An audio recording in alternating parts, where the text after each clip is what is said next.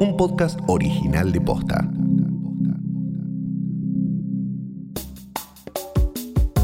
Sustancias, pandemia, ansiedad.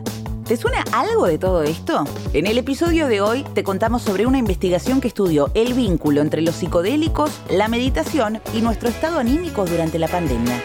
Hoy es jueves 20 de agosto. Soy Martina Sotopose y esto pasó posta.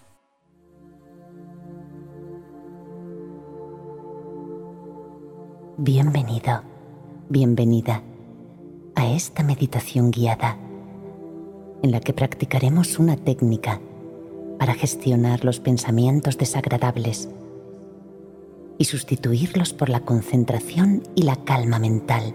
Qué bueno aprovechar este momento para poner aquí en el altar del Señor todas nuestras intenciones, todas nuestras necesidades, todas esas incertidumbres, angustias que vamos teniendo y vamos sintiendo a propósito de esta situación de pandemia.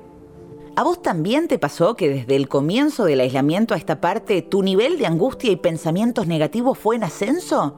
¿Sentiste más ansiedad? ¿Acaso aumentó tu consumo de alcohol u otras drogas? Si la respuesta a alguna de estas preguntas es que sí, quédate tranqui, no estás solo. El martes, la Organización Panamericana de la Salud dijo que la pandemia del coronavirus generó una crisis de salud mental en nuestra región a una escala que nunca antes habían visto. Sin embargo, no afecta a todos por igual, y no todos lidian con ello de la misma manera. Y la depresión lo que realmente es un desbalance químico tan fuerte que no lo puedes controlar y que no entiendes por qué. Si lo tienes todo, sientes que nada te hace sentido. Eh, tener miedo es normal. Acá no se trata de no tenemos que tener miedo. El miedo es una emoción, es una voz que nos está diciendo algo. Porque a mí me llama mucho la atención esta idea que transmiten muchos medios y muchos periodistas de la angustia de la cuarentena. Es angustiante salvarse. Angustiante es enfermarse, no salvarse, no preservar la salud. Angustiante es eso. Angustiante es que el Estado te abandone y te diga relátela como puedas. Hay un costo emocional durísimo de esto. ¿no? Está pegando en las mentes de los ciudadanos con una fuerza impresionante. Los síntomas que, que estamos viendo, trastornos de ansiedad, depresión, este, exacerbación de trastornos alimentarios, y lo que vemos mucho también es el abuso de sustancias, ¿no? tanto como el alcohol como las drogas. Les voy a contar cómo fue mi viaje con la ansiedad que me acompaña hace muchos años.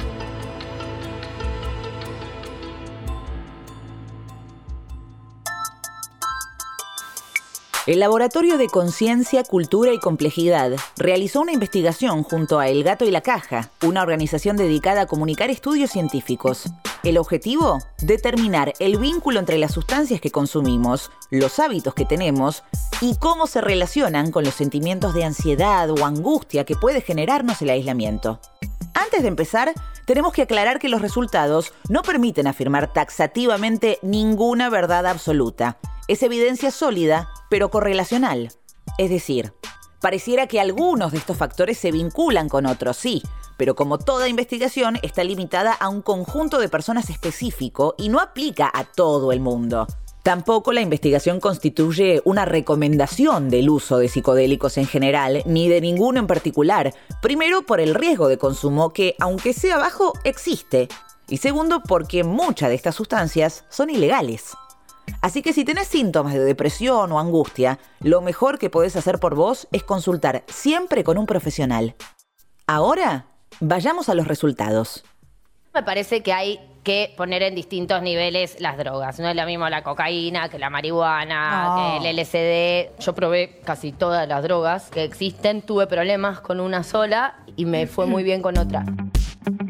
Hola, soy Federico Cabana, soy psicólogo clínico e investigador becario doctoral del CONICET. Trabajo en el eh, Instituto de Neurociencia Cognitiva Computacional de la UBA. Federico es uno de los integrantes del laboratorio que llevó adelante este experimento. El grupo de trabajo al cual pertenezco, el laboratorio, se dedica a investigar estados alterados de conciencia, entre ellos psicodélicos. Y bueno, mi trabajo en este caso, en tanto profesional de la salud mental y investigador o becario, tuvo que ver con poder encontrar ciertas asociaciones que puedan llegar a existir entre el contexto de coronavirus y lo que están pasando las personas, ¿no? En, un contexto de cuarentena e indicadores de salud mental. Y bueno, como algunas ciertas prácticas que, de alteración de conciencia, como por ejemplo el consumo de psicodélicos o la meditación o prácticas que tengan que ver con contemplación, pueden llegar a modular esos estados de afectivos y de ansiedad.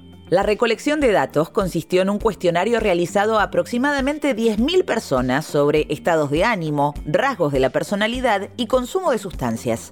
Uno tiene una hipótesis de trabajo, bueno, y esa hipótesis de trabajo era que los eh, psicodélicos de alguna manera iban a modular la salud mental, el consumo de, de drogas en general iba a tener que ver de alguna manera con la salud mental.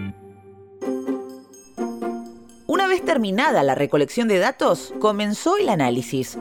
Rápidamente encontraron patrones que permitían agrupar a los entrevistados en tres grupos. Es una maravilla, la verdad, lo que uno puede terminar haciendo con un cúmulo muy grande de datos porque encuentra patrones. De este modo se agruparon estos tres patrones que, digamos, que confluyeron justo en, el tipo de, de, sustancia que consumían. Un primer componente que está graficado en el artículo tiene que ver con los consumidores de psicodélicos. Un segundo componente tiene que ver con eh, los consumidores de sustancias legales en generales como cafeína o tabaco. Eh, y un tercer componente que tiene que ver con los consumidores de psicofármacos de prescripción, como por ejemplo benzodiazepinas, antidepresivos, antipsicóticos. Cada uno de estos grupos tenía rasgos y tendencias particulares, conductas que se repetían entre la mayoría de los consumidores de una u otra sustancia bueno, las personas que consumen psicodélicos, en este caso, por ejemplo, tienen una menor ansiedad, por ejemplo, que el resto de las personas, ¿no? Que, por ejemplo, que los consumidores de drogas legales o de drogas de prescripción médica. Eso quiere decir que los eh, psicodélicos reducen, bueno, no sabemos, ¿no? O sea, eso sería eh, causalidad. Lo que sabemos es que la gente que puntúa menor en ansiedad, en nuestro caso, es gente que puntúa más en afecto positivo, es gente que consume psicodélicos en general.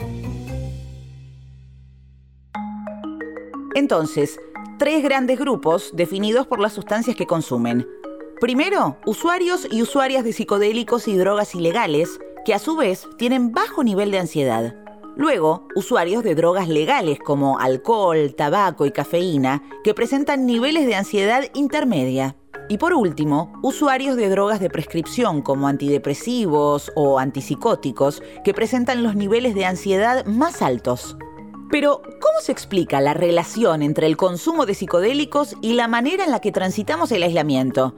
Según Federico y su equipo, la clave está en que los consumidores de sustancias psicoactivas suelen tener una mentalidad más flexible y rasgos de personalidad que los ayudan a transitar una situación adversa las personas que consumieron tienen una mayor apertura mental, como a encontrarse ¿no? Eh, experiencialmente con ideas nuevas, está relacionado con curiosidad, con, no cerrarse cognitivamente, ¿no? Es un aspecto de la flexibilidad, la apertura, en tanto rasgo de la personalidad. Y lo que encontramos fue eso que este, esperamos encontrar, ¿no? Que es, esa apertura, y además una apertura más conductual, ¿no? En extraversión, en un rasgo de personalidad que se llama extraversión, que es exactamente lo mismo, si querés, pero de un lado conductual, ¿no? bueno, la persona es más propensa a hacer y no tanto quedarse, encontrarse con actividades nuevas, a eh, conocer gente, ¿no? Entonces, eso es un indicador de, salud mental, porque las personas que están eh, dispuestas a encontrarse con, con algo nuevo, eh, mentalmente, conductualmente, bueno, ya en una situación de, donde se ven coartados, ¿no? Y de repente, bueno, ya no puedo salir de casa y los, las cosas que me daban placer, salir a tomar algo con mis amigos o, qué sé yo, ir al trabajo o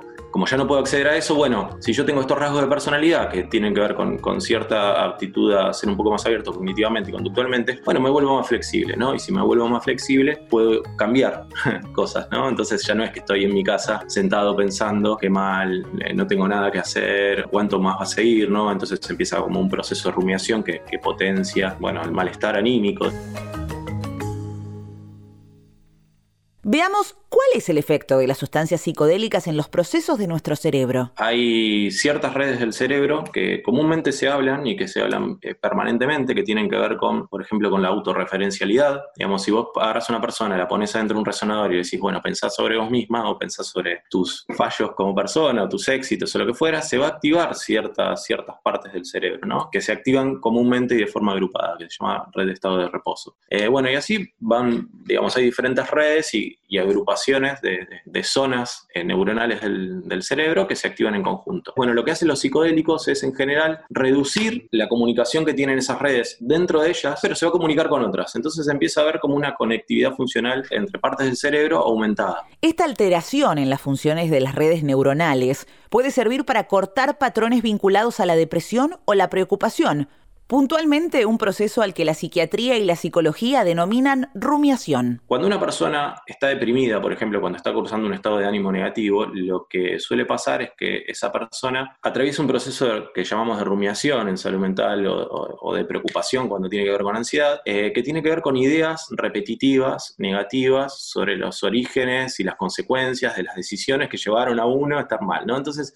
¿cuánto va a durar esta cuarentena? ¿Qué mal que la estoy pasando? Bueno, ¿y hoy qué voy a hacer? ¿Y mañana? ¿Y otro día sin más no aguanto? Bueno, los psicodélicos lo que hacen, como decíamos, es un poco apagar esa red, ¿no? Entonces, desde el punto de vista biológico, lo que podemos por ahí postular, si uno consume un psicodélico va a procesar la información de manera diferente, pero bueno, después de alguna manera esos cambios van a quedar de alguna forma estructural eh, asentados eh, y la persona va a ser un poquito menos susceptible al malestar.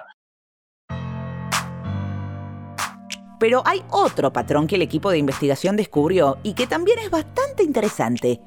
Encontraron que estos indicadores de salud mental, que eran altos entre los consumidores de psicodélicos, también lo eran en otros dos grupos, los que practicaban meditación y quienes rezaban de manera diaria.